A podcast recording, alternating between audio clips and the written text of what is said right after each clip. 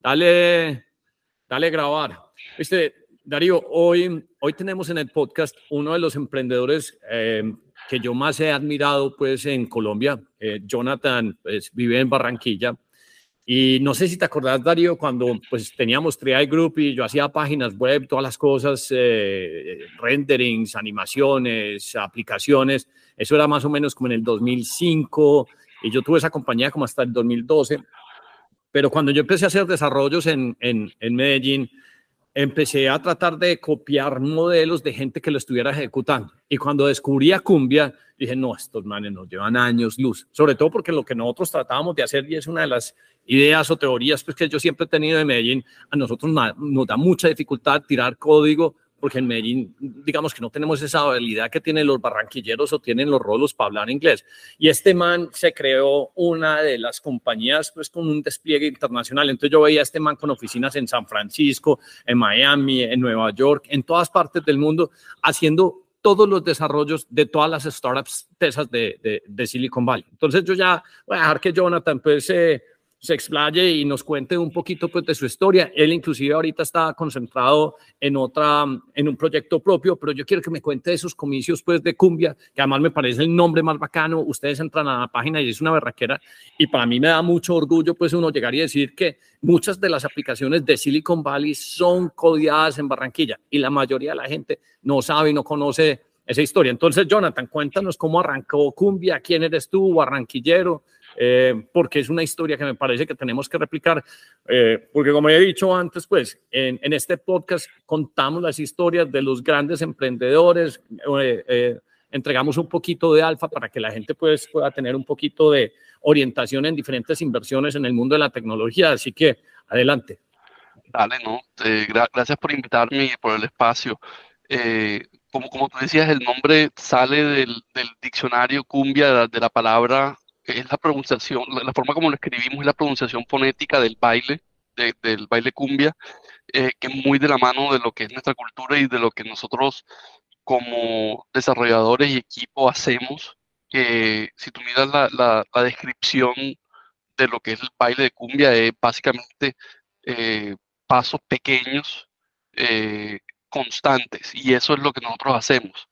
Eh, nuestro objetivo siempre ha sido ayudar a las empresas a crear y acelerar sus productos eh, de la mano con los equipos que ellos tengan. Eh, algunas veces nosotros somos el, equipo completo y, ese es como nuestro core. O sea, nuestro core es ayudar a crear los productos, más no nos enfocamos en, en, la adquisición de usuarios, en el marketing, ni nada de eso, sino simplemente de diseño, desarrollo a, expansión, aceleración y todo eso alrededor de la, tecnología.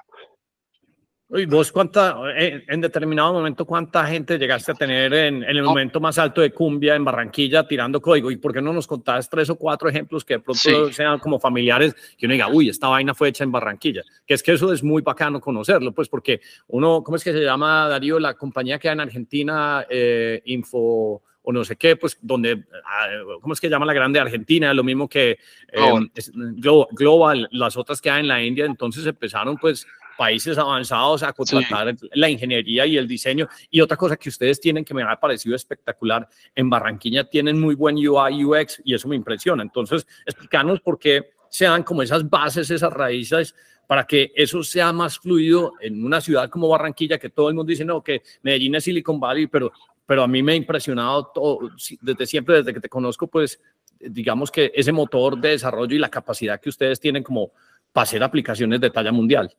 Sí, nosotros, eh, eh, eh, la empresa todavía sigue, tiene más de 200 personas y hoy en día está un poco más distribuida de lo que era antes de la pandemia. Nosotros desde la pandemia empezamos, nosotros estábamos concentrados 100% en Barranquilla y desde la pandemia empezamos a contratar gente en, el resto de Colombia remoto y, y, después en el 2021 empezamos a contratar gente alrededor de Latinoamérica y ahora estamos distribuidos en 17 países. Eh, el, el, el, enfoque sigue siendo el mismo, es llevar el, el equipo eh, muy talentoso a, a las manos de, de, startups que estén necesitando esa, ayuda y nosotros siempre nos hemos enfocado en en, en ese segmento de mercado porque hasta cierto punto es el que más se mueve. Eh, usualmente cuando trabajamos con empresas grandes, lo que tratamos de hacer es llevar esa mentalidad de startup a esas empresas y a sus equipos de productos para poder acelerar esa transformación que ahora le llaman transformación digital. Antes era simplemente desarrollar un producto digital. Eh, y ese ha sido como nuestro, nuestro fuerte.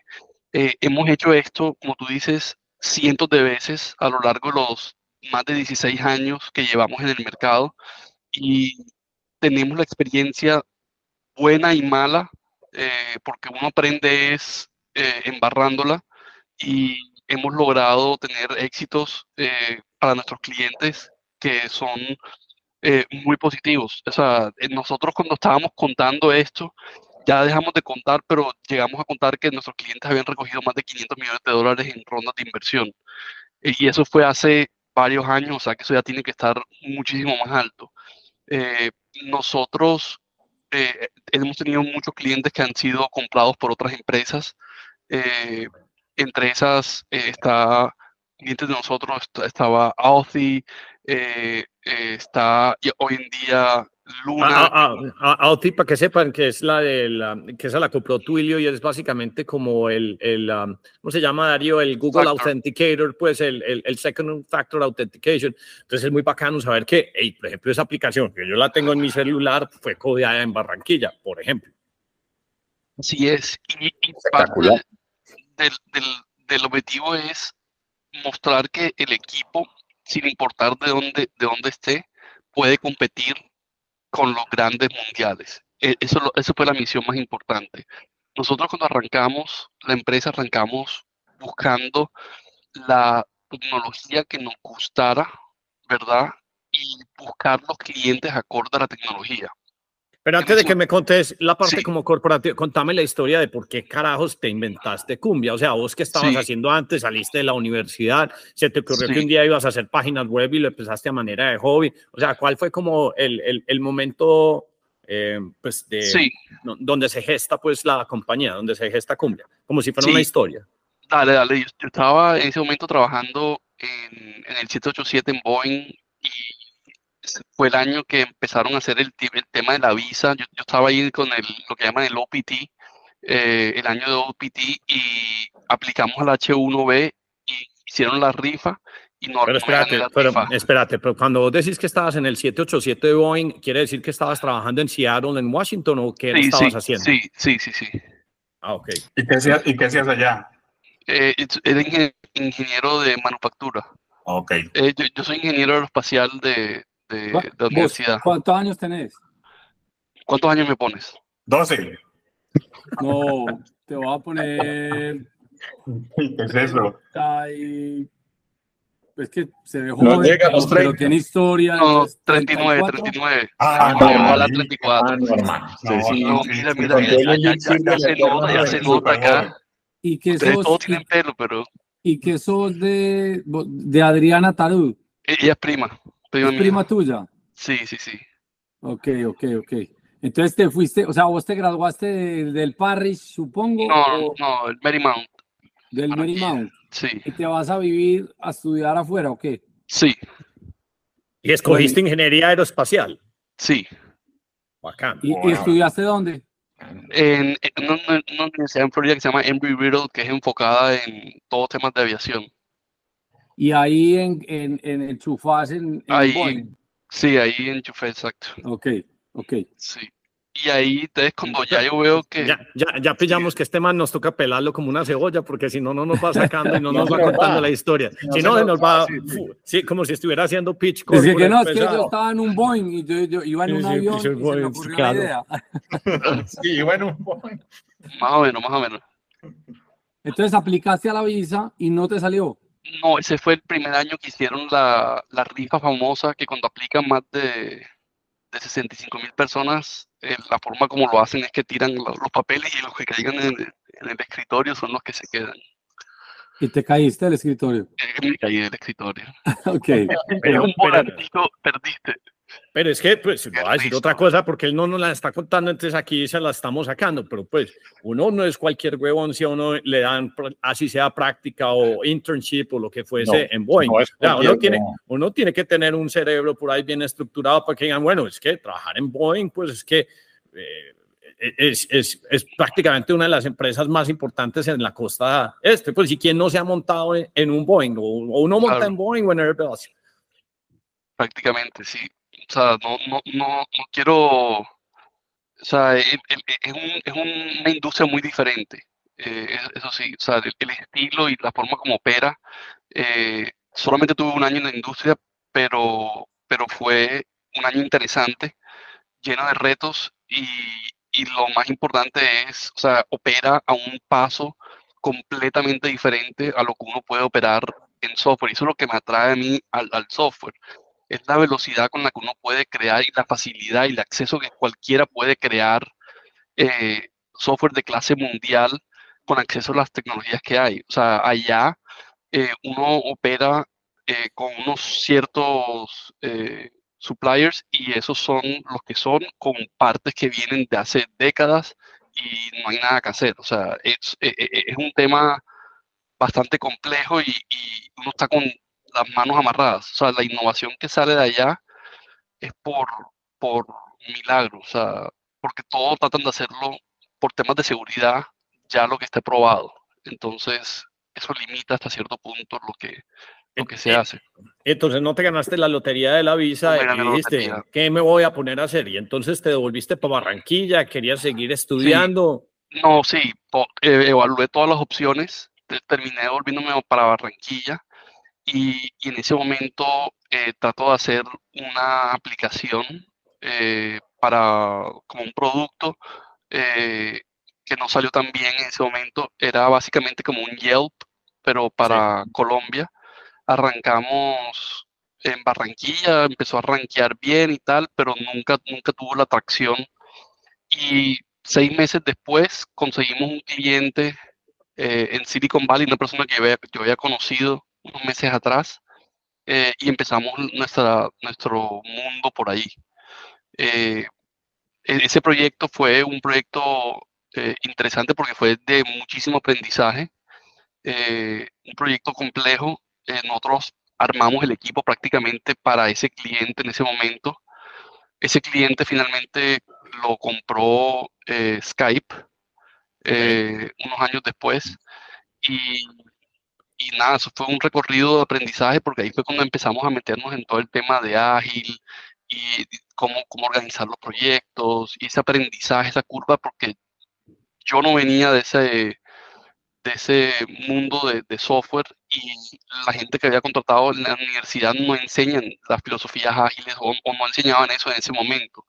Y muchas de las tecnologías que teníamos que utilizar había que aprenderlas por fuera, porque la gente salía de la universidad era con temas de Java, eh, C, eh, etcétera, y no era con las, las tecnologías que de verdad estaba pidiendo el mercado en ese momento. Entonces vos estabas en Barranquilla, hiciste este sitio que era parecido como un Yelp, eh, no te fue bien, pero desarrollaste una pequeña unidad de trabajo con la cual podías tirar código eh, para tu propio sitio, lo que estuvieras creando. Y un contacto de los que habías hecho en Boeing se fue a Silicon Valley y dijo, oye, yo... un contacto por fuera que conseguí por fuera. Ah, bueno, un contacto que conseguiste por fuera y te dijo, te voy a comisionar que me hagas esta aplicación, eh, no sé si era hard code o, o, simplemente UI, UX, pero vos ya tenías ese equipo y con ese equipo construiste e, esa, esa porción de aplicación que luego fue comprada por Skype. ¿Viste? Y y esa gente que había reclutado era simplemente gente que había estudiado ingeniería X en las universidades barranquilleras y, y, sabían, y sabían hacer eso y entonces así fue, así fue como la, la, empezaste a construir, ok. Sí, así, exactamente. Y entonces después de eso, ¿qué, qué sigue? O sea, entonces esa fue la primera unidad, pero entonces luego, luego a ese equipo, digamos que era como un hobby te le inventaste un nombre y digo, bueno, esto tiene resultados, yo creo que me voy a encaminar por acá y voy a reclutar más gente. Así es, empezamos el proceso y, el proceso fue, una cosa que, que, nos encontramos fue que la cultura en Silicon Valley es, como ustedes saben, muy abierta. Al principio para mí fue una sorpresa y y hay mucha colaboración. Y creo que eso, esa colaboración fue lo que nos permitió a nosotros crecer durante los primeros años. Nosotros, gran parte y todavía eh, al, día de hoy, nuestros referidos han sido eh, claves para el crecimiento y dentro de esa comunidad de emprendedores siempre la gente está recomendando la gente que le da eh, ese resultado. entonces empezamos a, construir esa, esa buena fama, por decir así, y teníamos precios muy competitivos y todo eso era en, zona horaria, como sabes, Colombia tiene máximo dos o tres horas de diferencia, que era muy conveniente versus lo que era trabajar con alguien en Europa Oriental o en, o en, India. Entonces, esa, esa competitividad que, logramos por la ubicación geográfica la aprovechamos eh, con expertise y mucho entrenamiento interno eh, para lograr el estándar que, que buscaban. Yo, te iba a hacer, yo te iba a hacer una pregunta, Jonathan, pues perdón que tuve que entrar un poquito tarde. Yo ya conocía tu trabajo, no te conocía personalmente, pero ya te había seguido y te sigo desde hace muchos años y, sé lo que has construido. Como sabes, Colombia son micropaíses, entonces la cultura falsa pues yo he estado muy metido en, en, en, este negocio desde Medellín y poco sé de Barranquilla, aunque siempre he tenido en la cabeza que hay un enorme potencial. Ese punto específico, cultural, porque entras ni más ni menos que por Silicon Valley, ¿cómo logras crear una compañía en Barranquilla o cómo te las ingeniaste para que culturalmente y qué capacidades viste eh, en, Barranquilla, de conocimiento de, tecnología que te logró, pues te, hizo llegar a donde estás y qué retos tuviste que sortear. Sí, eso es una, y cómo hizo para disciplinar el equipo, porque una entrega en una fecha, pues es una entrega, pues, y no importa que esté jugando la selección Colombia, porque hay que hacer la entrega. No, e, e, eso fue desde el principio una cosa que nos dimos cuenta que había que estar con, los tiempos de ellos. Eh, y eso siempre ha sido el caso. Eh, los clientes todos lo necesitan para ayer eh, y parte del proceso es lo que nos permite lograr esos objetivos de forma sistemática y predecible. Eh, pero proceso no, pero proceso no nos puedes decir que es simplemente una cosa que se llama proceso. Nos tenés que explicar cuál fue el proceso. lo de ágil, todo el tema de lo de, ágil adaptado a, nuestro a nuestra cultura, por decir así, es lo que nosotros hemos, hemos hecho. O sea, nosotros hemos pasado y hemos iterado ese proceso miles de veces eh, durante esos años y todo ha sido basado en aprendizaje. Una cosa que, que, que estoy muy agradecido es que el equipo, se ha, el equipo core se ha mantenido muy estable. Eh, durante los años, eh, entonces mucha de la experiencia se ha, permanecido en la empresa. ¿Ese equipo es, lo que... core es barranquillero, es de la costa sí, o es sí, fuera? ¿Está en la costa? Sí. Y son ingenieros. Sí, sí. Okay. Entonces. ¿De, qué universidad, ¿De qué universidad, básicamente? De la norte. Muchos de la, de la, CUC, Simón Bolívar, de, todas. Okay. Eh, ha salido gente excelente. Y salen y entran con nosotros y aprenden un mundo de cosas porque nosotros estábamos trabajando eh, con otras tecnologías que en ese momento no eran tan comunes.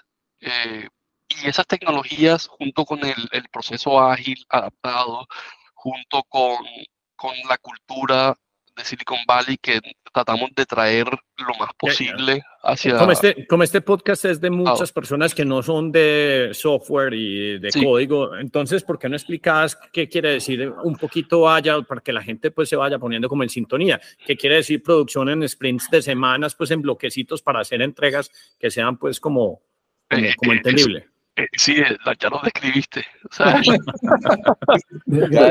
muchas gracias, muchas gracias. Él, es así, él es así. Dale que. Yo, creo que Jonathan es un economista de palabras. Él dice, no, si ya lo dijeron, yo para qué me voy a extender y repetir. No, no, no. volviendo a la palabra inicial que te decía, es básicamente eso: es empujoncitos o pasos pequeños que uno da ya sea semanal o cada dos semanas, lo que se te determine del tiempo, y uno va iterando, siempre pensando en cómo llevar lo que se está creando a producción lo más rápido posible. Eh, eh, la metodología ágil viene eh, del, del, del, opuesto, que es el, el, método cascada, que es el tradicional, que tú armas un documento enorme donde detallas todo lo que puedes detallar eh, y todos los casos habidos por haber y entregas eso al equipo y te despides por unos meses, unos años y después vuelves a ver si funciona la vaina. Termina pasando de que no funciona. Lo, lo que yo digo es, el, ejemplo, la analogía que yo hago es, el software no es como un edificio donde tú lo puedes diseñar en su, en su totalidad y las cosas se van a comportar como se deben comportar. O sea, una pared se tiene que comportar como una pared, una columna se tiene que comportar como una columna y siempre lo va a hacer. En software las cosas son más fluidas y eso es lo que, lo que, eso es lo que hace es que sea más necesario los puntos eh, de, de, digamos así, de encuentro con el cliente final para poder alinear expectativas y asegurarnos de que lo que se está haciendo es lo que se está interpretando del lado del cliente. Entonces, e, esa, esa cercanía al cliente, porque nosotros tenemos que tener cercanía a dos clientes, al cliente de nosotros, que es el, la empresa que nos está contratando, y a la vez entender las necesidades del cliente final y asegurarnos de que todo lo que se esté haciendo sea de la forma más rápida, más, más eficiente y que llegue a producción y no a ser releases grandes, sino pequeñas mejoras. Yo que alguna vez te coticé de, no sé, ya ni siquiera me acuerdo qué proyecto, pero las cotizaciones pues de, de, de, Cumbia son así. Entonces te dice, te pongo dos ingenieros a hacer sprints, pues de UI UX, más o menos, vos me corregís, y, unos que, y otros dos que tiran código. Y dos semanas te valen X y después hablamos. Y después otras dos semanas y uno va hablando y va haciendo como un match. Y eso, por ejemplo, ustedes que han visto que yo soy súper fan de, de, de Anatoly Yakovenko, pues el creador de Solana, toda esa gente tiene la misma mentalidad. Dice, no, es que si yo me pongo a ponerle una fecha para entregar el testnet de testnet a mainnet, la verdad es que nadie sabe porque todos están concentrándose en desarrollar con un poquito de feedback loop. O sea, que, que, sea la rueda que va marchando. Y una de las razones por las cuales estas grandes aplicaciones funcionan es porque se van corrigiendo y se van moldeando con la información que van recibiendo los usuarios. Eh, algunos varios de los proyectos en los que hemos estado involucrados o, o, que nosotros mismos hemos tirado código, llega el, llega el, el, cliente y se gasta un millón de dólares haciendo una página y se demoró 18 meses y saca esa pendejada y pues no tiene un solo cliente.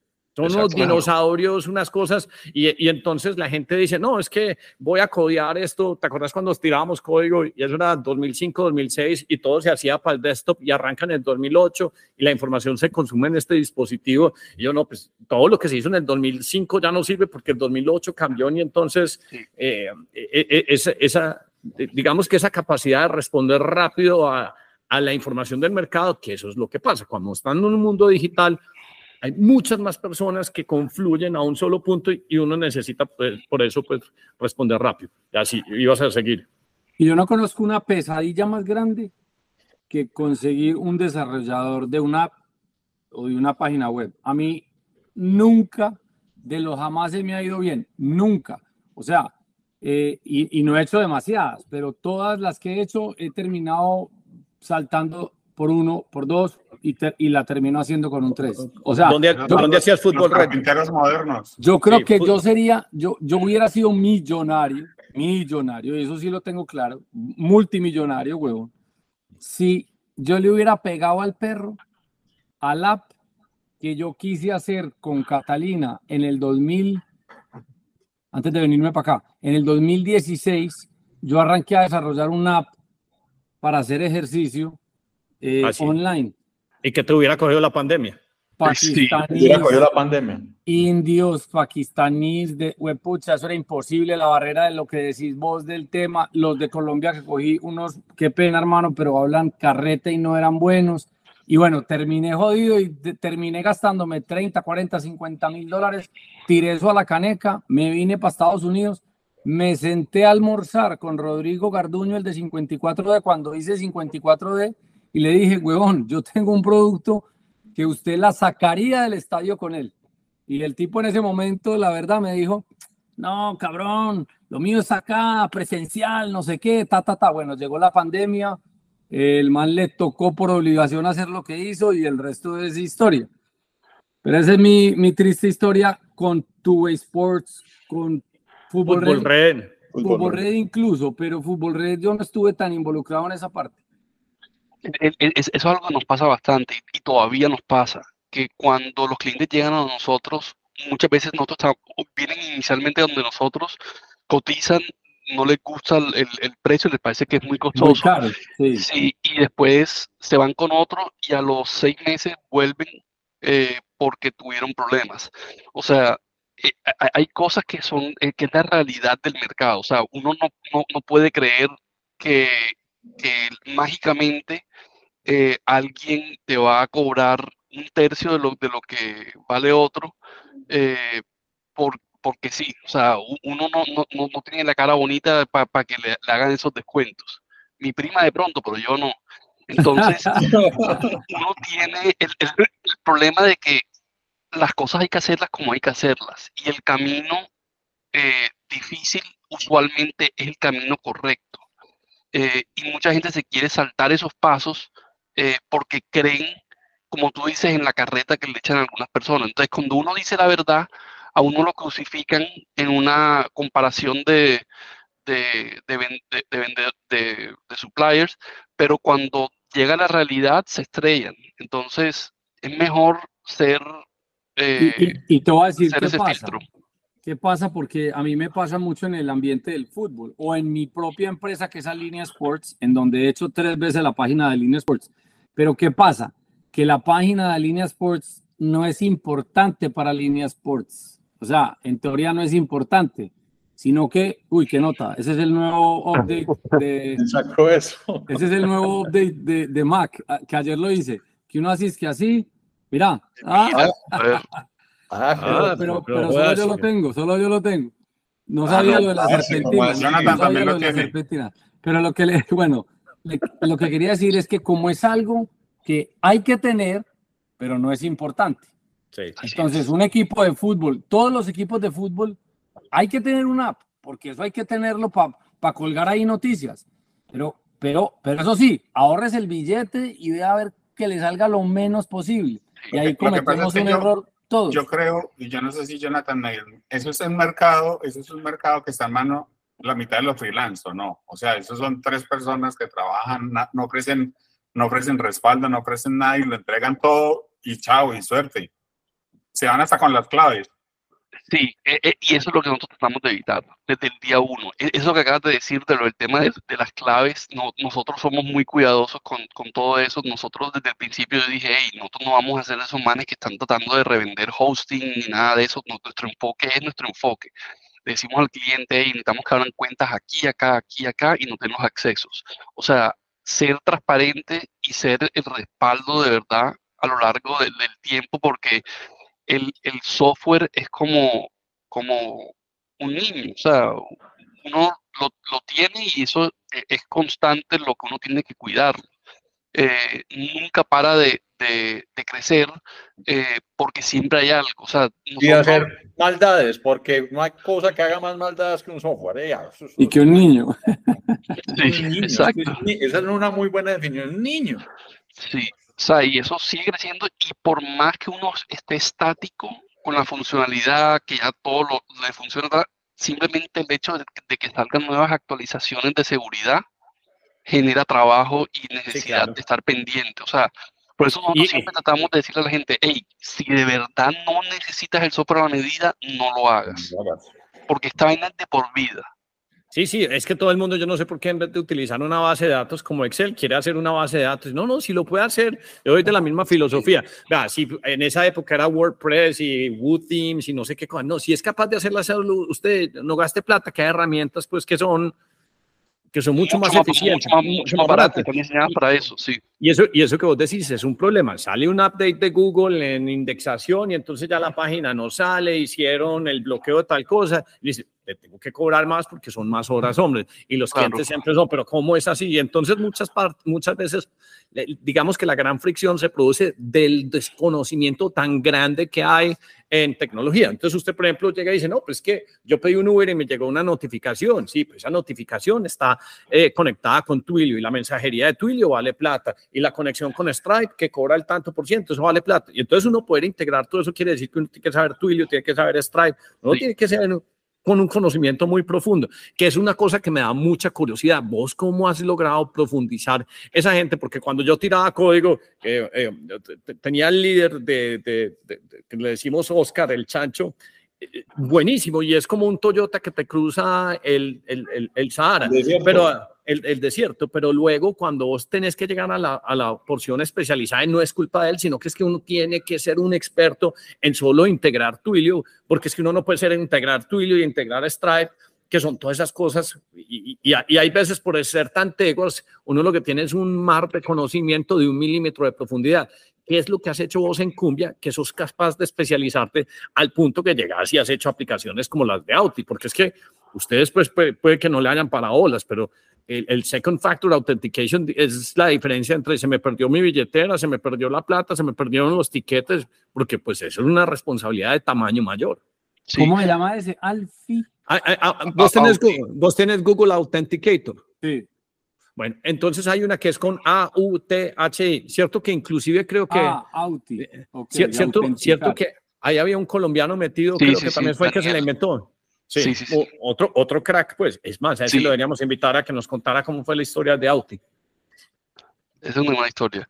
Eh, y, parte de lo que nosotros hicimos fue eh, dos cosas. Nosotros nos dimos cuenta al principio que las tecnologías que nosotros queríamos usar y las tecnologías que estaban eh, en demanda eran tecnologías que no eran muy comunes en el momento eh, y había que entrenar a la gente. O sea, nosotros, el, el, el, tema de entrenamiento fue algo instrumental desde el principio, fue algo que nosotros reconocimos y, y nos dedicamos. O sea, nosotros hicimos muchísimas iteraciones de cómo hacíamos el onboarding de la gente, hacíamos batches, hacíamos eh, individuales, hacíamos todo tipo de cosas para tratar de entrenar a la gente y especializarla.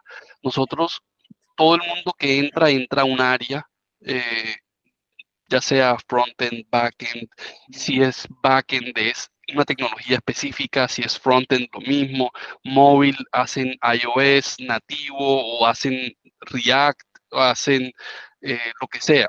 Y todo siempre a través de la especialización. O sea, nosotros tratamos de que haya un camino y un recorrido de carrera donde la persona pueda continuamente crecer en el área que le gusta.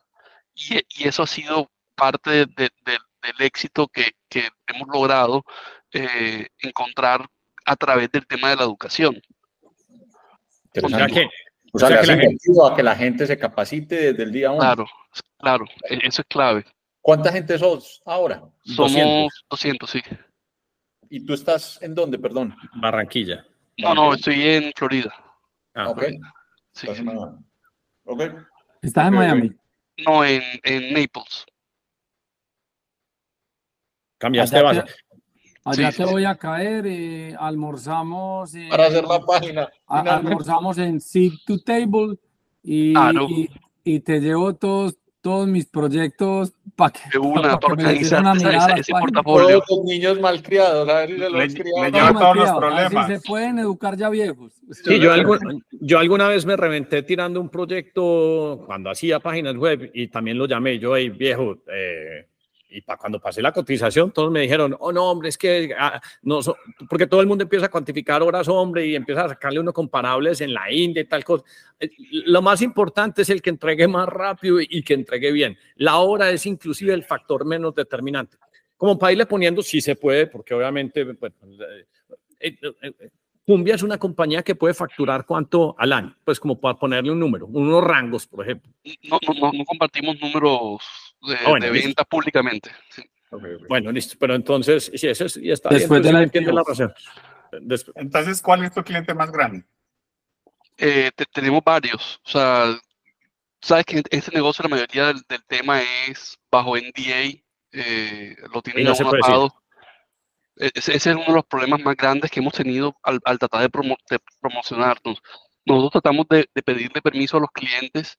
Eh, obviamente hacemos todo por escrito para que haya constancia, pero siempre cuando uno está en la etapa temprana no quieren dejar que uno promocione eh, esos temas eh, porque no sé, no se ve bien con los inversionistas o no sé qué razón. ¿Y vos haces, perdón, ¿y vos haces desde, desde, desde algo pequeño hasta algo gigante o escoges?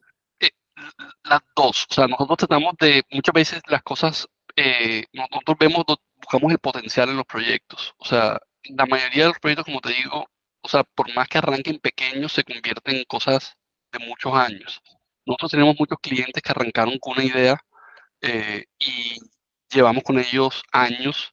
Tenemos otros clientes que, por ejemplo, eh, arrancamos con ellos hace varios años en una empresa, salieron de esa empresa, montaron otra, salieron de esa empresa, montaron, tenemos casos donde han sido ya dos y tres empresas que han montado y han hecho exit eh, durante los años que hemos trabajado juntos. Entonces, como digo yo, trabajamos con las personas más que con las empresas. Nosotros recientemente tuvimos un episodio de un buen amigo y él básicamente pues también desarrollaba y hacía software y empezó a hacerle un negocio uh, a, todos los integradores de la venta de flores hasta que eventualmente empezó a repetir tantas instancias que terminó creando como el equivalente a un ERP, un FreshBooks del negocio de las flores. Y es una compañía que ya solo vende su software para el negocio de las flores y, y por ahí se transaccionan más de 3 billones de dólares en el mundo de las flores. Vos que has hecho tanta aplicación y que has conocido tantas oportunidades, en algún momento ha llegado Cumbia a identificar una cosa que se pueda repetir y que se pueda empaquetar como un producto, casi que como lo, hizo esta gente de, de, Canvas, pues que eran unos, unas personas que hacían página web y hasta que crearon una plataforma donde hoy uno puede entrar y crear una página web y creo que la compañía vale Darío por ahí 20 o 30 billones de dólares, pues porque eh, eh, eh, lo crearon de esa dimensión. ¿Vos has, podido, has podido identificar esa oportunidad o...? o, ha, sido más difícil para nosotros y, la, razón principal es gran parte de lo, que nosotros hacemos para nuestros clientes es propiedad intelectual de ellos. Entonces, nosotros tratamos de, mantener una, una raya donde lo que es de los clientes de los clientes y lo que nosotros hacemos, por ejemplo, si nos toca un cliente similar, lo que traemos es la experiencia, más no el, código.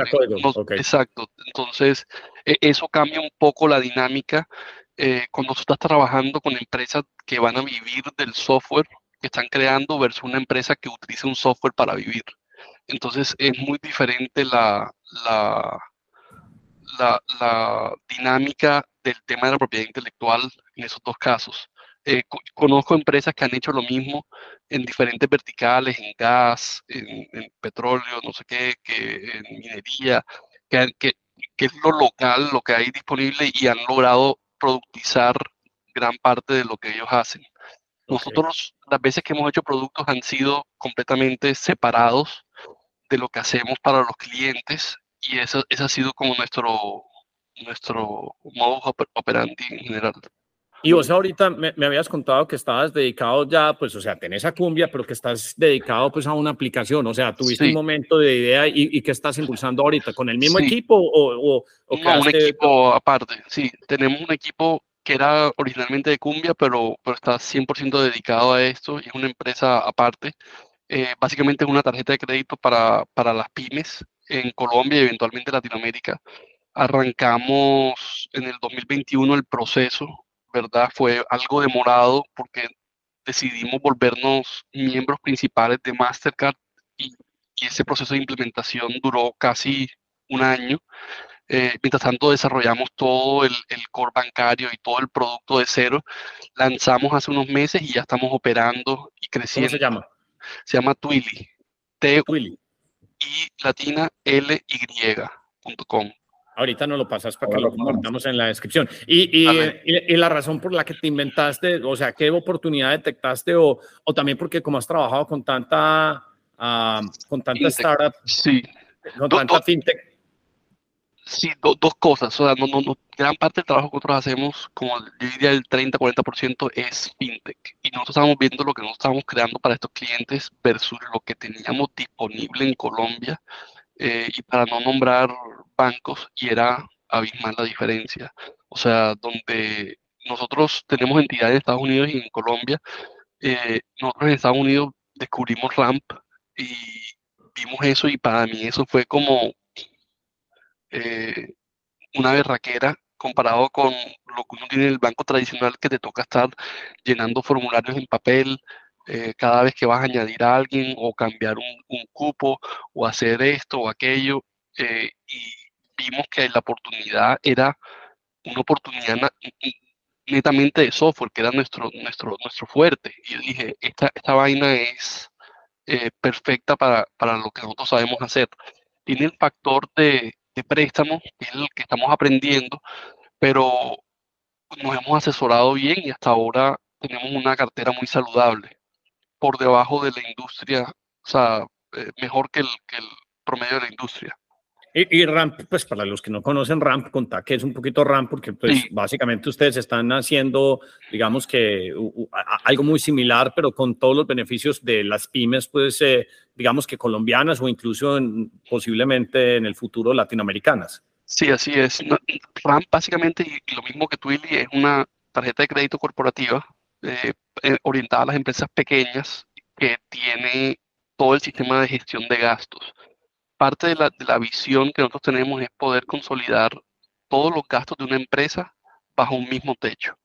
Y con eso aumentar el control y la calidad de los datos que tienen y, el tiempo en que tienen esos datos eh, los empresarios. En este momento nosotros descubrimos que muchas de las empresas que nosotros trabajamos no tienen acceso a tarjeta de crédito y otras fuentes de financiamiento, entonces lo que terminan haciendo es que mezclan las finanzas personales con las finanzas de la empresa. Usan la tarjeta de crédito de la empresa, de personal para los gastos de la empresa y así sucesivamente.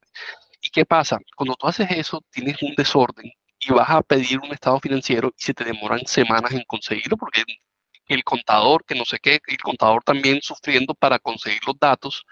Eh, ¿Y de qué pasa? Cuando tienes información a destiempo, tomas malas decisiones. Y eso es lo que estamos tratando de evitar. Nosotros lo que queremos hacer es una especie de level up de las empresas pequeñas para que organicen sus finanzas, ¿verdad? Y puedan tomar mejores decisiones que los lleve a crecer con más facilidad. Entonces es un, es un no tanto de crédito, sino un problema de acceso a la información por la cual la gente empieza a tomar malas decisiones. ¿Y eso, y eso vos le conseguiste fondeo de capital de riesgo o, o es todo tuyo? Estamos recogiendo en este momento. Hasta ahora lo hemos fondeado nosotros y, estamos en proceso ya de, hacer una ronda de, de, tanto deuda como equity eh, para poder acelerar el crecimiento, que ya estamos viendo los límites de lo que podemos hacer nosotros solos. Pero me imagino que ya la infraestructura y el código, pues todo está, codiado por ya, está operando, ya tenemos cientos de clientes. ¿Y, y las tasas de, de, interés de los créditos de las tarjetas es la, la, las, de, las del mercado? Las del mercado, estamos por debajo del mercado también y no cobramos ningún tipo de fee, o sea, no, hay cuota de manejo, nada, o sea, nada de fees. Para darte un ejemplo, eh, algunos de nuestros competidores por la tarjeta física que nosotros damos, que es la Mastercard Black, cobran 500, un millón de pesos, etcétera. Nosotros lo damos eh, por cero fees eh, y tienen acceso a toda la red de Mastercard de, eh, con los mejores beneficios que hay en el mercado para las empresas corporativas. Ok. Eso está muy chévere, pues para explorarlo. Y uno tiene que, la, compañía tiene que facturar X para poder acceder o, o, o, no empresas de, todo, de todo tipo de tamaños y obviamente los cupos van a ser proporcionales. Eh, usualmente desde los 20, 30 millones para arriba es lo que nosotros recibimos. A mí me gusta, Darío, mucho todas estas fintech que, están saliendo porque pues, ahí sí va uno mejorando o viendo cómo va mejorando pues, el estado de arte de tecnología de un país, porque una de las cosas, que, eh, Jonathan, que siempre me ha frustrado a mí cuando me dicen, oye, ¿qué piensa usted del código que existe en su país? Y yo digo, pues lo más fácil que uno puede hacer es abrir la aplicación de Bancolombia e inmediatamente frustrarse por su UI, UX. Se cayó, no, por si se, acaba de caer otra vez. pero eso te dice mucho. Pero eso te dice mucho cómo, cómo, es la ingeniería. Y la otra, pues, que es la más frustrante de todas, es trate de llegar a Colombia y haga el mic check. Y yo digo, puta, o sea, nadie ha ah. puesto a esta persona a tirar el código para que sepa cómo es de imposible y difícil de decir. No, no, es que en Colombia no lo usa. Le garantizo que no usa eso. No lo usa. Y te, voy, te voy a decir, hay un bug que detecté hace tres meses y lo usé la semana pasada y el bug, el mismo, mismo, mismo bug, y lo describí, se lo mandé por Twitter, se lo mandé a un email que encontré, se lo mandé por todas partes. ¿Y tú crees que alguien lo ha resuelto? Nada. Tú sabes yo, se va a quedar allí. Yo ya no lleno ese check yo no lo lleno. Y cuando me preguntan en el counter, le digo, claro, ya lo llené hace rato. ¿Quién no se necesita más? Nadie, nadie, sí, no, yo, yo sí lo hago, pero, pero solamente por, por la curiosidad de ver si arreglaron el Pokémon. Pero es que usted ha estado, yo le voy a decir una cosa, ese, ese puede, se me ha olvidado, eso es de lo peor, ese es un, eso amerita un post. Eso, eso amerita un post de los que yo hago en Instagram de frustraciones, de momentos frustrantes de la vida estar en Cartagena, me pasó en Cartagena, con roaming de T-Mobile. Hijo de pucha. Y a, puertas de entrar y que, no, y que sin el check-in no te dejan entrar. Y arranque usted, Piki. Entonces, eres, falla. eres viajero frecuente, claro, y yo ya tengo user y password ahí adentro y no me carga. Y, y... No, no, no, es que hay un bug. Si, si eres viajero frecuente y haces login, en el último paso se daña. Entonces, la única forma de hacerlo es como no usuario frecuente todas las veces. Y te mete toda la información de todo de cero. de tu hijo, la de tu señora. No, no, no, no. No, eso es, un camello. Por ejemplo, uno tiene, digamos, que una mamá que tenga más de 70 años, o sea, si salen a, salen a viajar y uno tiene que sentarse con ellas a hacerle la cosa, porque es o sea, es virtualmente imposible. Y entonces son con esos iPads llenando, uno ve a la gente en el aeropuerto y yo, pero ¿cómo lo someten a uno a, tanta estupidez? Y entonces cuando uno empieza a ver eso, uno dice, hey, dejemos de chicanear tanto, de decir que sí tenemos buen software cuando pasan cosas como en el banco más grande y, y, el, y, y la entrada al país es lo más caótico, simplemente porque te ponen un retén. Y dices, no, no puede ser bueno porque esto no se ha mejorado. Ahora, obviamente pasan cosas maravillosas, pero pues esa es la, la, la, la punta de la colita pues de la curva donde está pasando y no lo que quisiera es promover más, más vainas como lo que, como, lo que ustedes hacen en Cumbia. Yo, yo tengo una pregunta cultural que es por una que siempre me dan leña. Yo alguna vez vuelvo y repito, dije, no, es que Medellín, si no sabe hablar inglés, no puede producir código. Pero ¿qué carajos pasa en Barranquilla que me parece que hacen código, pues cuando es en inglés, mucho mejor que cuando es código en Barranquilla? Somos Colombia, pero a mí me parece que la facilidad, no sé si es por el acento costeño, donde es como más fácil aprender y, y ser receptivo como a otro idioma versus que a los paisas nos da mucha dificultad a hablar inglés, pero muchísima. No, eh, ahí, sí me, corcha, pero o sea, nosotros lo que, siempre, hacemos es eh, parte del, del, del, del, la entrevista y todo el proceso de selección, el inglés es primordial. Sin eso no podemos eh, proceder con una persona. O sea, rara vez una persona no tiene buen inglés y lo contratamos. Y dentro de la empresa tratamos de también subir el nivel. Tenemos un profesor dedicado Ah, eh, para que todo el mundo se entrene y siga subiendo su nivel de inglés. Eh, hace poquito, por ejemplo, una persona, le presentamos a un desarrollador un cliente, el cliente lo rechazó porque el inglés no era tan bueno, a pesar de que esa persona tenía eh, más experiencia que otras en la tecnología y la industria y, de todo. Y, ese, y esa es la realidad del, del mercado. O sea, el, el inglés es el, el, el requisito que es una persona que hable inglés y no sea tan buena, le va a ir mejor por, por la naturaleza de, las cosas. Eh, la comunicación es clave. Eh, estoy muy preocupado porque por primera vez en este podcast, Hernán está hablando mal de los países, hermano. Estoy preocupadísimo, weón. que Barranquilla está volando. Pero ahí, ahí quiero complementar con, con la pregunta, Jonathan, y es, en Medellín están pasando muchas cosas y hubo pioneros pues en, en, en, casas de software y todo eso. Me imagino que Cumbia ha sido un motor que ha, que ha contaminado en el buen sentido, quiero decir, obviamente, en el que están empezando a pasar cosas pues poderosas en Barranquilla, en la costa. Cuéntanos, no sé si, si, pues, si tienes conocimiento de qué está pasando en esa industria alrededor.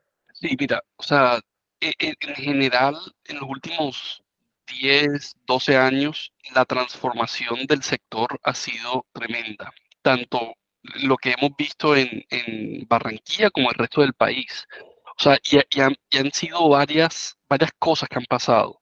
Eh, ¿Y eh, qué facilidades hay de parte gubernamental? Qué pena. Dale, dale. Eh, de la parte gubernamental, te soy sincero, no, no, le, no le pongo mucha atención.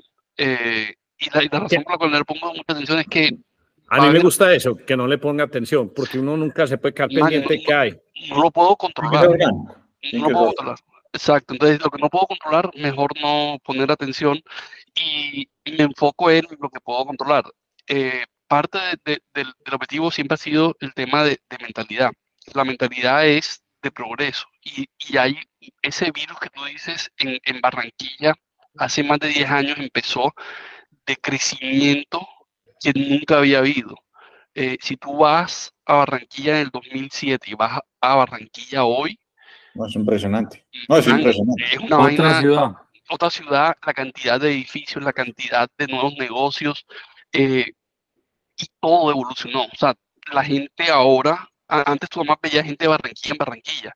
Ahora gente de todas partes del país está yendo a vivir a Barranquilla, que es una, una buena noticia porque estamos llenando de gente muy talentosa y, subiendo la, calidad de vida, tanto para esa gente que está llegando como para la ciudad.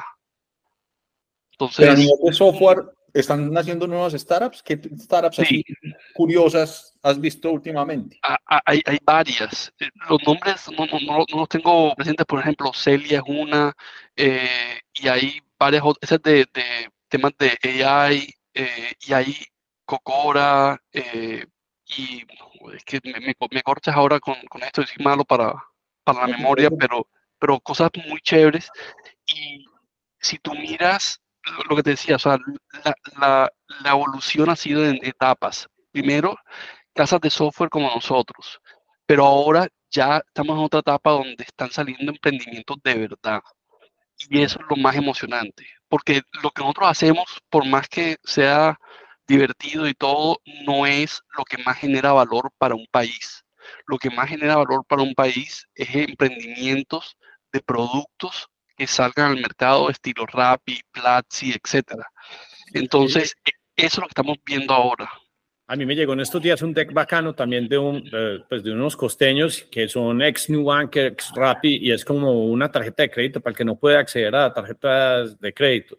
Entonces uno empieza como a identificar unos patrones eh, bien curiosos y, y mira, por ejemplo, lo mismo que está haciendo pues Jonathan. O sea, en Colombia el crédito es una cosa, o sea, este realmente es un país desbancarizado, pues, porque no tenemos acceso pues a, a, a, los créditos, que yo antes, que antes de que Sergio me explicara, yo creía que desbancarizado quería decir que uno pagaba pues con plástico y no, desbancarizado es acceso pues a, al sistema monetario. Pero entonces hay un montón de emprendedores que están aprovechando, digamos que e, e, esa falta de acceso y creando aplicaciones que pueden ser muy curiosas. Puede que el próximo eh, elemento potente de impulso sean todas las fintechs que, que puedan surgir. Ustedes saben que cuando uno tiene muchos puntos de dolor, ahí es donde se crean las mejores ideas. Entonces, pues, eh, de, eh, hecho, tenemos el, legendario New Bank David Vélez, pues, obviamente, pues, el man se la inventó, pues, estando en Brasil, eh, Silicon Valley, pero pues no deja de ser colombiano y miren el monstruo que es hoy en día. Entonces, qué tan chévere que las fintech eh,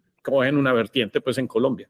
Un, profesor de la universidad, pues en una clase, creo que era geopolítica o algo así, y nos daba esa comparación, nos decía, vea, el problema que tenemos en Medellín es que vivimos rodeados de montaña, entonces nuestra visibilidad del mundo es más corta, mientras que en la costa, y por eso cuando escucho a Jonathan o sea, lo veo mucho más eh, eh, eh, horizontal que, que, un paisa. Jonathan pensó su negocio para el mundo de una vez, o sea, mientras que en Medellín de pronto no, hay que vender a, estas compañías que están acá, no, Jonathan, de una vez para todo el mundo, y es lo que nos está diciendo, están naciendo compañías en Barranquilla que ofrecen, pues, para cualquier parte del mundo. Muy, muy interesante. Oíste, Jonathan, y con todo esto que estábamos viendo de AI eh, en Colombia, ¿sabemos cómo chutar ese balón del AI o, o, o, cómo, cómo, cómo es la posición de nosotros en este momento? Vos que tenés pues cancha en eso. o sea, siendo sincero, todo el mundo está en la misma, con las mismas herramientas a su, a su disposición. O sea, nosotros, yo creo que la gente sí le está poniendo atención al tema y se está educando y creo que se despertó ese interés desde el año pasado y, lo bueno es que ya estamos empezando a ver resultados de eso. Esta empresa que te digo, Celia, es básicamente eso, un tema de, de inteligencia artificial para temas de inventario. Y parte de lo que, de lo que creo que el, herramientas como Platzi están promocionando mucho el tema de, de, inteligencia artificial y no tenemos excusa para no estar en la frontera. Ahora, hay dos cosas que, o, dos áreas de inteligencia artificial. Una es crear los modelos desde cero, ¿verdad? Y saber cómo hacer todo eso. Y está lo, lo otro que es coger un modelo que una empresa grande te entrega y poder hacer cosas útiles con esas. Creo que nosotros vamos a entrar en etapas donde primero vamos a estar en la segunda y después espero que lleguemos a la primera, donde estemos haciendo nuestros propios modelos y haciendo nuestras propias cosas desde cero. Eh, ya otros países han entrado en eso eh, y, creo que no, no hay excusa para no ser nosotros otro más eh, en ese ecosistema. En, en Tuli estás utilizando algo de AI para clasificar los clientes y conocer el factor de riesgo o, o lo estás apenas considerando? Estamos empezando ese tema. Eh, hasta ahora no, no, e, e, eso es un tema más de escalabilidad para nosotros que de, que, o sea, usando AI nos permite tener mayor escalabilidad. En este momento no, hemos tenido el problema, pero ya estamos empezando a ver ese, ese tema. Entonces, cuando ya sea más crítico, ahí ya vamos a meterle mucho más duro al, tema. Mm, bacán. Lucas, entonces, ¿vos qué aplicación es la que le vas a mandar a hacer pues, a, Cumbia, hombre? Tengo demasiadas. Eh, pero me, estoy pensando en la de Reditus Group, que es la de que es la de asesorías financieras, en donde yo le hago reporting, extractos a los clientes, eh, llevo el control del backend de las inversiones de, para, para cada uno de los clientes. No sé si eso pueda llegar a ser. ¿Sabes cómo se, se, parece, se parece eso? Un poquito como si fuera un Canva, que es esta. Eh, no, Carta, perdón, Carta, que es una ah, aplicación. cuando, vos invertís en muchas compañías, entonces crear los informes del cap table es un verguero. Entonces es mucho más fácil si te dan simplemente un acceso a, a, pues, la inversión y ahí entonces los diferentes fondos pueden acceder a, eso. Entonces, lo tuyo sería como una mini copia de un carta para que todos tus a la, a la, gente que le maneja el billete puedan ver sus diferentes posiciones en tiempo real y vos no te desgastes creando el informe de la semana, porque es que eso ya está capturando todos los datos vía APIs o cualquier cosa de las diferentes fuentes. Entonces, tanto real estate, tanto de acciones, tanto de platas, libranzas, no sé, cualquier cosa, todo integrado. Eso, es lo que yo necesito, porque es como un fund of funds. Sí. ¿Cuánto, cuánto ganas man ahí por esa asesoría? Todas mis asesorías son gratis. Bueno, bueno el Alfa, Alfa, Alfa 10 AM Pro.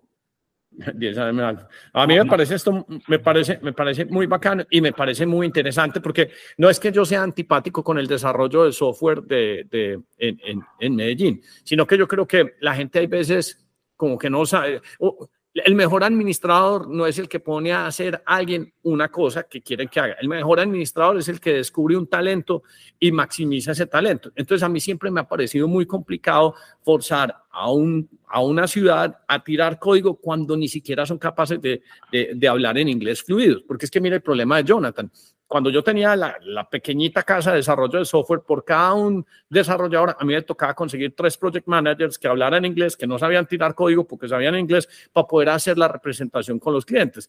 En cambio, Jonathan contrata a los que saben tirar código y los pone a hablar en inglés, porque es que si no, Jonathan no podría atender el cliente. Es que es muy berraco uno a, tirar código con traducción simultánea. Sí, obviamente se ha mejorado mucho el nivel, pero yo le preguntaría a Jonathan y digo, hey, mira, decime cómo es el repositorio de GitHub hecho en Barranquilla en inglés versus el repositorio de GitHub hecho en inglés en Medellín. Y yo te apuesto que los bytes ahí nos van a contar otra historia muy diferente. Esa es mi posición. Entonces, aquí contenido, aquí dediquémonos lo que estamos haciendo. Hombre, creamos música, creemos canales, creemos belleza, creemos ejercicio. Es que el contenido puede ser Wilder Zapata, de, pues muy bacano, Action Black, pero Wilder debería tener, ya tres aplicaciones de, ¿cómo se llama esa de Lucas? La de 54 del... Eh, pues él debería tener la de fasting, la del ejercicio, todo, porque son unos magos creadores de contenido. Es más, usted se va para el gimnasio de ese man y todos los videos de ese man son hechos in-house y es como un reel que va dando vueltas y, y, y, y todo es pues una gente pues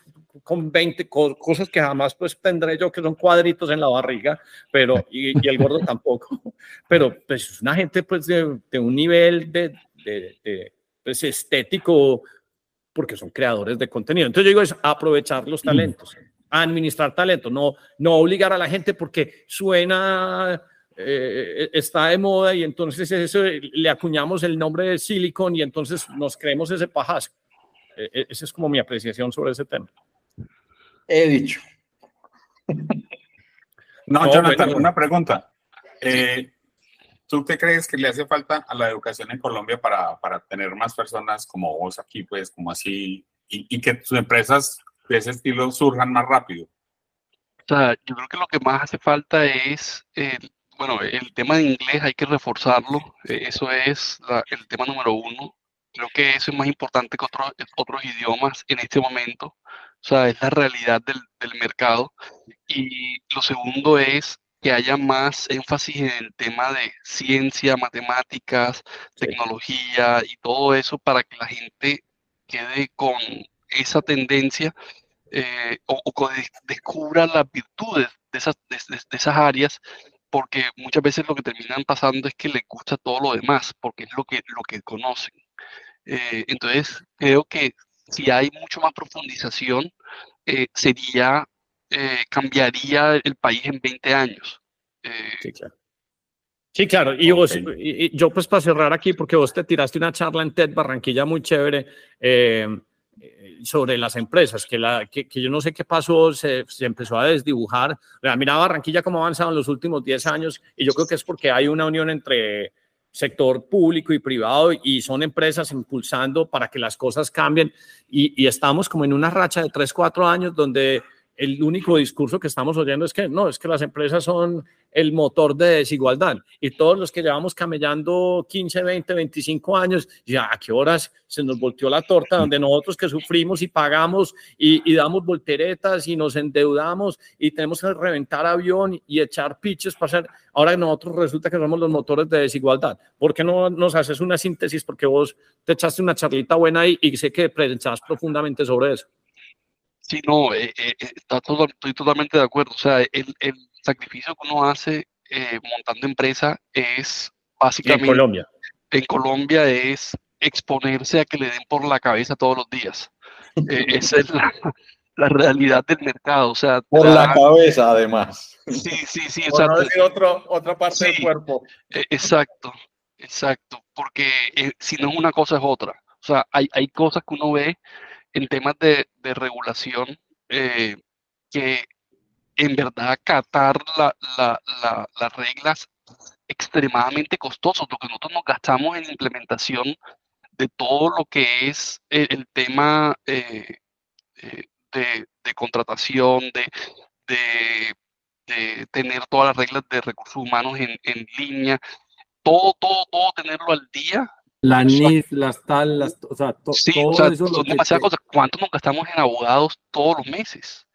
O sea, nosotros lo estamos haciendo por hacer las cosas bien, pero el que, el que hace las cosas bien en Colombia lo castigan. Lo castigan con más cosas. Llega la DIAN a joder, eh, llega no sé qué vaina, otra, ¿sabes? salen entidades gubernamentales, no joda, pero de todas partes. Uno dice, pero ¿dónde, dónde hay tanta gente? Para tanta organización. Entonces, eso es muy diferente al contraste de cuando uno opera una empresa en Estados Unidos donde no te joden la vida. Simplemente haga, pague sus impuestos y no joda. O sea, esa es la mentalidad que debemos hacer. O sea, yo lo que digo es, voy a votar por el que me diga que menos va a estorbar. O sea, no quiero que hagas nada si no quieres hacer nada. Simplemente no estorbes.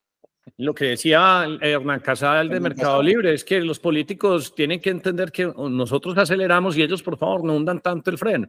Pero eh, eh, ese discursillo de tu político, donde dicen que nosotros somos los motores de desigualdad y empiezan a compartir videos donde, yo no sé, unos empresarios que, que, que le gritaron a alguien, pero es que la mitad, o sea, es que la mitad no, el 99% está escamillado, que no jodan la vida. Exacto. O sea, sí. No, es, es increíble lo, lo, que dices con, comparado con lo que decía eh, el, el, el, contador tuyo, Hernán. Ah, sí. Mauricio. Sí, Mauricio. Es, es, increíble, pues es, todo el mundo es pendiente de, del abogado, de no sé qué, gaste plata en esto. Antes de empezar ya estás debiendo plata. No, nunca es que te pagan digo, a tiempo. Yo le, yo le, voy a decir una cosa. Mi esposa, que montó su, su empresa de beauty, de Terra Mística, o sea, lo fácil que fue montar una empresa acá, lo, lo, lo, lo fácil que ha sido todo en general. Ahí había un par de cositas difíciles, porque aquí cualquiera lo demanda uno. Entonces, eh, a, a, mi señora llegó una demanda de, o sea, mi señora es Terra Mística y llegó una demanda de doTERRA por, por naming. Y, pero claro, como es una empresa poderosa, tal, pero ese no es el cuento. El cuento es que Catalina dijo, bueno, es hora de ir a Colombia es hora de sacarle el... Entonces, ¿qué hay que hacer para ir a Colombia y vender en Colombia directamente? No desde acá exportar, no, que hay que ir al Inbima. Vaya para Ah, el Inbima. uh, ahí te cogió la vida. Ajá, ahí ya, chao. Yo, solo ahí ya Catalina dijo, no, no me interesa, no me interesa, es que no me interesa, es que no, no. Pasan puedo. dos años y, y, no le han dado el INVIMA. Y usted vaya, haga una vuelta. A mí hay veces, a mí me ha tocado viajar de acá a Colombia, viviendo acá hace siete años, para ir a hacer una vuelta en la Cámara de Comercio, la más pendeja del mundo, porque soy el representante legal de Fútbol 5 y no, no, no, no. Bueno, cosas que Así uno no es. entiende, María.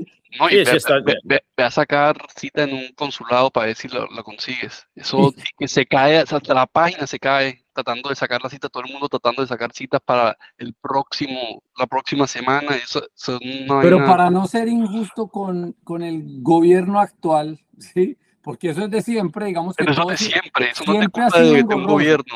Lo que pasa es que ahorita está imposible, que es diferente. A- antes era engorroso, pero usted ahorita, ¿usted ha visto lo que se ha vuelto renovar el pasaporte o no? Ah, no, Ah, no, no, no, no, esa- no, es otro El cuento. que se le vence el pasaporte en el Está próximo, jodido.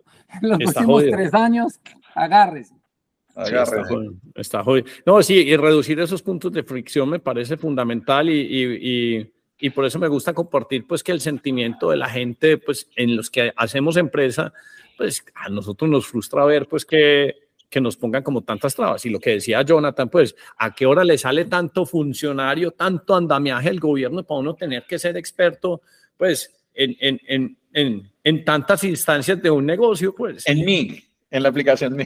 En el MIR. Vos deberías escribirle a la gente, pero no, no contándoles del box, sino, pero mentira, es que volvemos a lo mismo.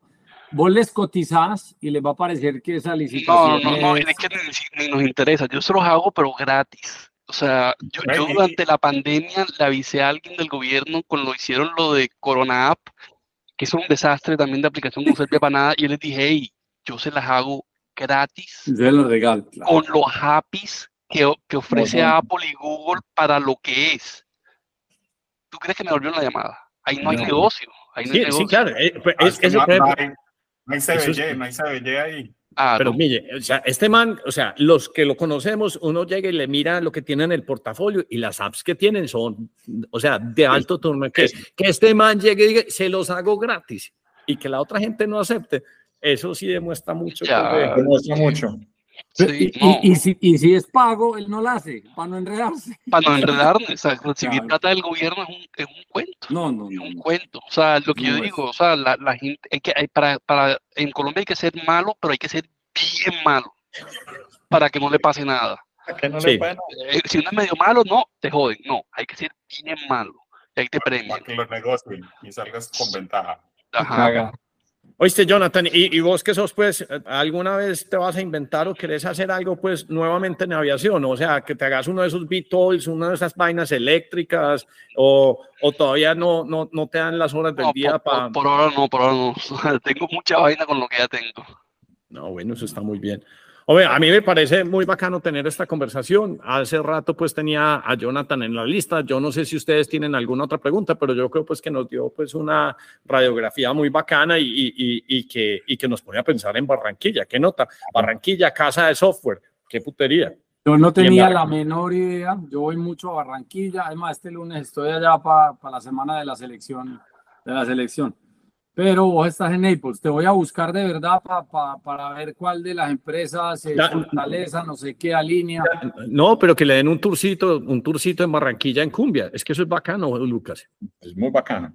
Sí, ah, sí, Allá, no, no, voy a estar allá, pero sí, te, pongo en contacto. Me encantaría, voy a estar toda la semana allá. Dale, dale. Ahora me pasas el teléfono de, de, de Tarut. Te lo pongo ahí en el chat. Listo, todo bien. Suerte, señores. Bueno, muchachos, muchas gracias. Muchas gracias. gracias a ustedes por el espacio. ¿Cómo ha estado mi audio hoy? Muy regular. mejor, mejor. Y no sé por qué tenés esas cositas, esas, eh, ¿cómo se llama? Esas serpentinas que te están saliendo. ¿Qué fue lo que bajaste? Porque hice la actualización de Apple nueva. Vamos a ver qué pasa si aplaudo. No, ya se dañó. Ya no pero, pero, espere, espere. Eso ah, sí. y, entonces nadie a mí no, me sale. actualizar el sistema. No, porque es el software mío. Y, y, sabes que leí que tiene una cosa bacanísima y es que, por ejemplo, si yo hago share screen, eh, pero, pero creo que eso solo en FaceTime, puedo aparecer como aquí adelante y aquí mostrando la presentación que estoy proyectando acá, pero como si estuviera mostrándola acá en una presentación real. Eso, eso vi ayer en los tips. Después tratamos para ver. Son unos genios estos manes. Como presentando el clima. Eso lo hizo la gente de Cumbia, ese, esos software. bueno, día. contanos la, eh, así, no es que no nos puede contar de clientes, pero es que yo vivo con mucha curiosidad y vuelvo y digo, este mantiene unas cosas muy bacanas, pues. Tiene cosas muy bacanas. Tiene, cosas muy chéveres. Sí, ahí tenemos todo, todo, lo que está en la página, es lo que pues, nos, nos permiten eh, mencionar. Sí, sí, sí, ahí, ahí, se las pongo para que la pongan en el, en el link de. Muchas gracias de abajo de la descripción. Sí, claro, lo vamos a poner.